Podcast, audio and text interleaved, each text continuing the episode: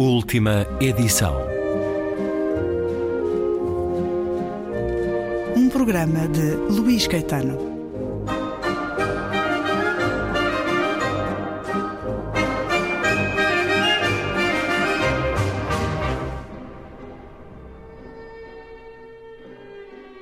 Era uma vez duas cidades numa cidade. Uma era feita de luz, a outra de escuridão. Uma não sossegava o dia inteiro enquanto a outra não dava sinal de vida. Numa havia calor e luzes sempre a ser ajustadas e reajustadas. A outra era fria e as suas lápides não sofriam reajustes. E a cada final de tarde, quando se punha o sol, a Maximus Films, a cidade dos vivos, começava a parecer-se mais e mais com o cemitério de Green Glades, a cidade dos mortos, que lhe era contíguo. Quando se apagavam as luzes e não se filmava mais, e o vento que varria as esquinas dos vários barracões que constituíam os estúdios da Maximus Films arrefecia, era como se uma poderosa melancolia entrasse pelo portão principal da cidade dos vivos, varrendo tudo à frente, enquanto avançava por avenidas crepusculares rumo ao muro alto que separava as duas cidades na mesma cidade. E prontamente, as ruas enchiam-se de algo a que talvez apenas se possa chamar memórias. Porque se era verdade que toda a gente se for embora, para trás ficara toda uma arquitetura assombrada pelos fantasmas dos acontecimentos mais inacreditáveis. Porque aquela era a cidade mais descabelada do mundo, onde tudo podia acontecer e acontecia de facto. Ali houvera já 10 mil mortes. E despachada cada uma, os envolvidos levantavam-se, todos sorridentes, iam tranquilos à sua vida.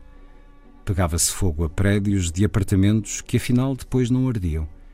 As sirenes não se calavam e os carros da polícia dobravam as esquinas à maluca, mas depois os agentes despiam as fardas, tiravam a maquilhagem, hidratavam a cara e rumavam às suas casas, pequenos bangalós em condomínios fechados no vasto, e, regra geral, monótono mundo lá fora. Por ali andavam ferozes dinossauros, ora em miniatura, ora com 15 metros de altura, gigantescos perante virgens semi-descascadas que gritavam ao ouvir ação. Dali tinham partido inúmeras cruzadas, havendo depois que devolver todas as armaduras e lanças aos armazéns de guarda-roupa onde tinham sido alugadas. Ali Henrique VIII fizera rolar umas poucas cabeças. Dali, Drácula sair em forma humana para regressar reduzido a pó. E eram ali as 14 estações da Via Sacra, cujo rasto de sangue se mantinha sempre fresco. Era o sangue dos argumentistas que gemiam a caminho do Calvário, arrastando a pesada cruz de uma tonelada de revisões aos argumentos açoitados por realizadores e montadores com os x-atos em riste. Das suas torres, os muçulmanos eram chamados para as orações diárias ao pôr do sol, isto enquanto iam passando limusinas cujos vidros faziam adivinhar poderosos sem rosto. Passavam e os camponeses desviavam o olhar porque temiam cegar. Ora, sendo tudo isto verdade, outras tantas razões para se acreditar que quando desaparecia o sol, se reerguiam todos esses lugares passados e a cidade quente arrefecia e começava a assemelhar-se mais e mais aos pomares de mármore galgando o muro. À meia-noite, instalada aquela estranha paz resultante da temperatura, do vento e da voz de um qualquer relógio de uma igreja distante, as duas cidades tornavam-se finalmente uma só. Então, toda a atividade ficava por conta do guarda noturno, que deambulava entre a Índia e França, passando pelas pradarias do Kansas, pelas casas citadinas de Nova York, por Piccadilly e pelas escadarias da Praça de Espanha em Roma, percorrendo 20 mil léguas de maravilhas nos breves 20 minutos. Isto enquanto o seu homólogo, do lado do lado do muro, picava ao ponto e ficava a fazer rondas por entre os túmulos monumentais. Apontava a lanterna a todo um sortido de anjos petrificados, lia nomes em lápides, como quem lê o genérico de um filme, e chegando à meia-noite, ia sentar-se a beber o seu chazinho na companhia de atores mortos. Às quatro da manhã, já com os dois guarda noturnos a dormir, as duas cidades, aconchegadas em segurança, ficavam a aguardar que o sol renascesse para iluminar flores murchas, lápides desgastadas pelo tempo e a infantina Índia, mesmo a pedir a sobrepopulação, se assim quisesse Deus, o realizador, e o departamento de figuração lhe fizesse a vontade. Eis a situação na noite do Dia das Bruxas de 1954. O Halloween. A minha noite favorita do ano. Se assim não fosse, esta história de duas cidades jamais teria acontecido. Mas como podia eu resistir a pô-la em marcha se o convite fora lavrado com o cinzel mais frio? Como não ajoelhar, encher os pulmões e superar a fina poeira do mármore? E é o início do livro Um Cemitério para Lunáticos, livro de Ray Bradbury, que a Cavalo de Ferro acaba de editar. Que extraordinário início de livro, à maneira de um outro que é evocado aqui, um conto de duas cidades de Charles Dickens. Eram os melhores dos tempos, os piores dos tempos.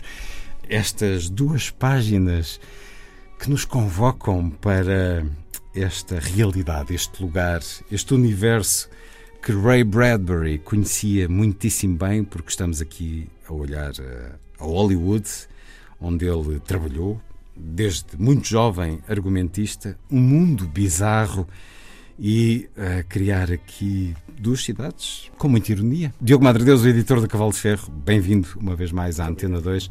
Ray Bradbury, celebramo-lo nos 100 eh, anos do nascimento que decorreram a 22 de agosto. Foi a 22 de agosto de 1920 que ele nasceu no Illinois e que a partir daí uma vida cheia de escrita, de imaginação.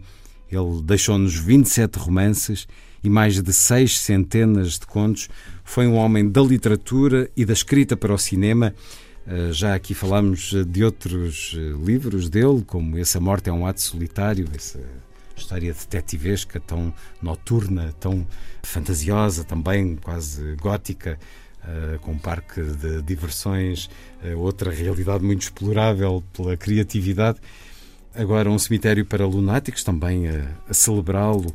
Que faz uma ponte com esse anterior. Que faz uma faz ponte, de certa maneira, sim. sim. sim. Uh, mas ele é o autor, como sabemos, do Fahrenheit 451, das Crónicas Marcianas, um autor que relata muitas vezes a repressão e o autoritarismo, os perigos da tecnologia. Uhum.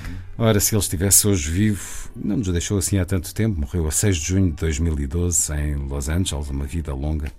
Hoje ele continuaria a acompanhar a realidade que ultrapassa a ficção, no que a Lunáticos diz respeito. Uh, estão dúvida, muitos sim. por aí, quer no, enfim, em cargos de poder ou no movimento QAnon. Sim, ele aliás, o, o, Ray Bradbury passou por. teve uma vivência uh, também em termos sociais nada, nada simples. O, próprio Fahrenheit 451 uh, é, não, é, não é mais do que um retrato dos anos do macartismo, não é? Uh, ou seja, da, caixa, da caça às bruxas, da intolerância uh, e do fanatismo, da política levada ao fanatismo do, do, do perigo do, do, inimigo, não é? Sim. Escondido da, em, e da perseguição, da perseguição piedosa por delitos de opinião. Ele é, sobretudo, um, um fulgurante uh, e delirante narrador, ou seja, é, é talvez a encarnação do que os americanos chamam o Great American Novelist, ou seja, o grande uh, narrador uh, americano. Talvez um dos autores fundamentais para compreender a, a, e para se gostar da literatura do século XX norte-americana foi, foi muitas vezes tido, de facto, encaixotado, uh, apesar de dificilmente em, em temáticas e géneros, Sim. porque ele, de facto, foi um autor muito importante na, para a ficção científica com as Crónicas Marcianas e com, e com vários contos. Foi um autor muito importante para a, a, sociedade, para os retratos distópicos com o Fahrenheit 451, mas também foi um autor muito importante no reavivar com muito humor o género do mistério e do, hum, e do policial negro.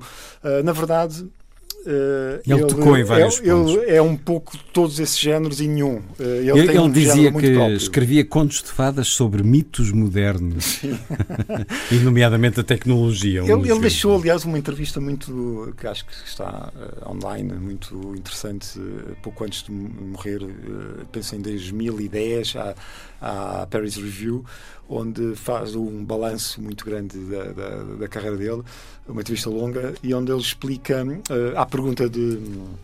Uh, de uh, como é que iniciou a, sua escrita e com, porque é que escreve, não é? Ele um, é muito curioso porque responde, uh, para já, responde uma coisa que ele nunca, nunca deixou de escrever um único dia desde os 12 anos de idade até. Uh, o que só mostra que escrevia uh, com prazer. Ele escrevia com muito prazer e, sobretudo, escrevia, dizia ele, para uh, não morrer. Ou seja, era o segredo da imortalidade dele. E, e depois reportava a um episódio da infância, com 9 anos de idade. Na, precisamente na, na, na cidade, na, pequena cidade onde, ele, onde ele, vivia, de, no Illinois, em que um, ele descobre que, que, que, que regressando de um, do enterro de um tio que era-lhe muito, muito querido, um dos tios preferidos dele.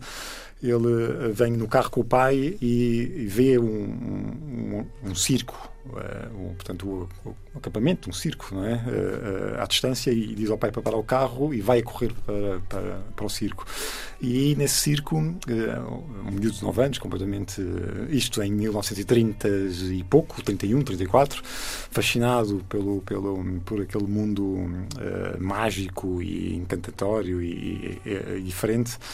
Uh, diz que conhece uma personagem que o marcará para sempre, que é a personagem do Mr. Electric, ou seja, é um senhor elétrico, alguém que fazia um, um truque de, de, de, de circo, não é? Onde, onde se sentava numa cadeira uh, elétrica, daquelas uh, usadas para, para, para, a execução, não é? para as sentenças de morte e uh, ao puxar a alavanca, uma descarga de 5 mil volts passava pelo corpo desse, desse homem, ele faiscava dos olhos, os, o cabelo punha-se em pé e enquanto tocava com uma espada no, uh, ou com um bastão, a audiência que também uh, levantava os cabelos. E, uh, portanto, fascinado por este Bem, personagem. Até nós estamos. até nós estamos. Isto já parece um conto dele, aliás. Uh, fascinado por esse personagem. Uh, tem uma conversa com ele, com este Mr. Electric, que, que o reconhece no, no, com um miúdo de 9 anos, mas como um antigo, como a reencarnação de um, de um companheiro de armas dele. E que lhe diz: uh, Tu nunca irás morrer, uh, e portanto. vai e, como, como diria outra, idade de trabalho, não é? Portanto, a partir daí. Segue o teu destino. ele diz que compôs todo o universo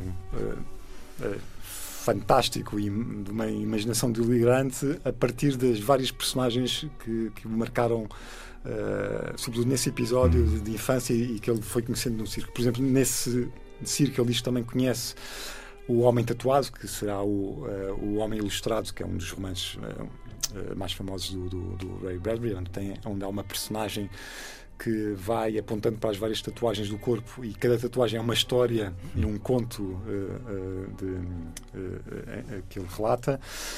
portanto, é alguém, talvez, talvez um dos, um dos últimos romancistas com o dom da escrita, o dom da invenção literária. alguém que, que começa sempre com a pergunta: e se isto acontecesse?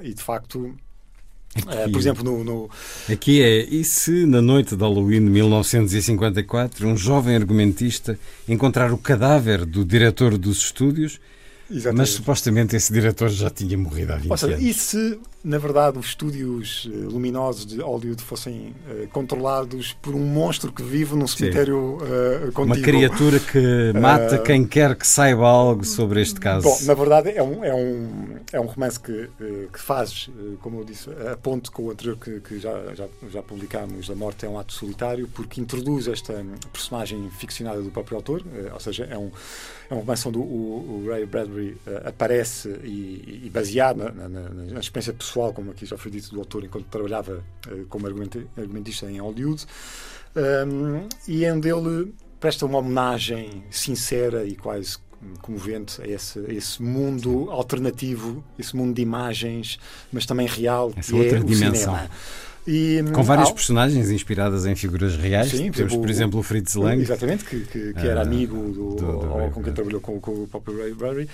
Uh, no final, um, o, que, o que temos é uh, a, a, passagem, é um romance de formação, a passagem de um, de, de, de, da infância à, à, vida adulta, do, do, sonho e da imaginação da infância para a, a realidade eh, da, via, da vida adulta.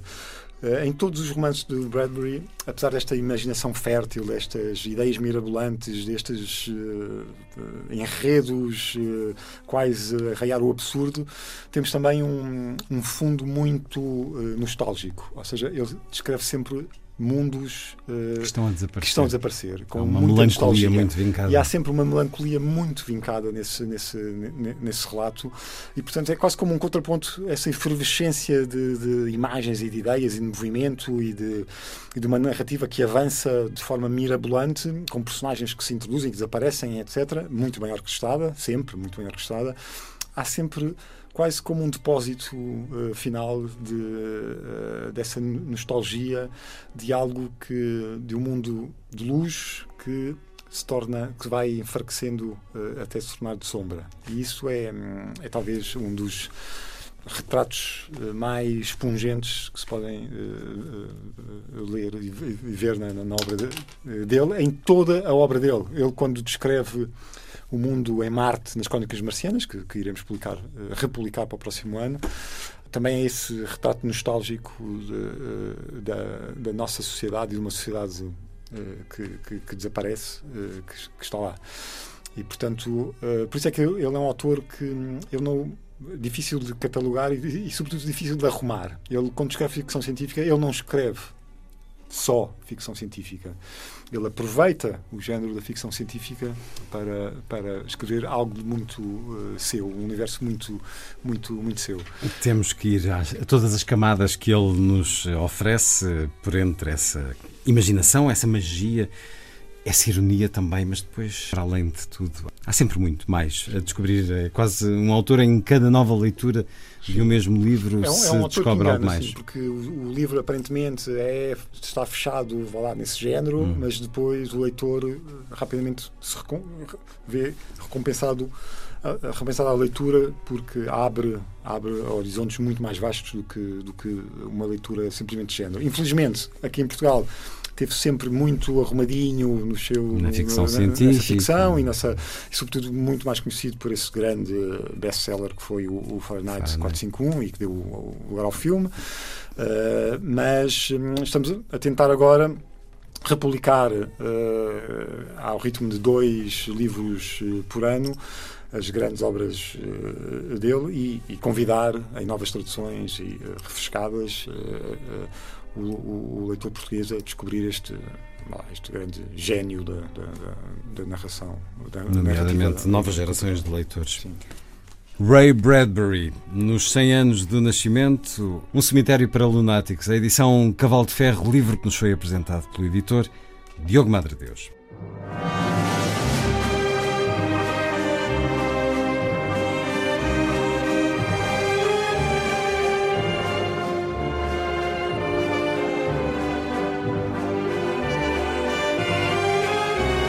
Última edição.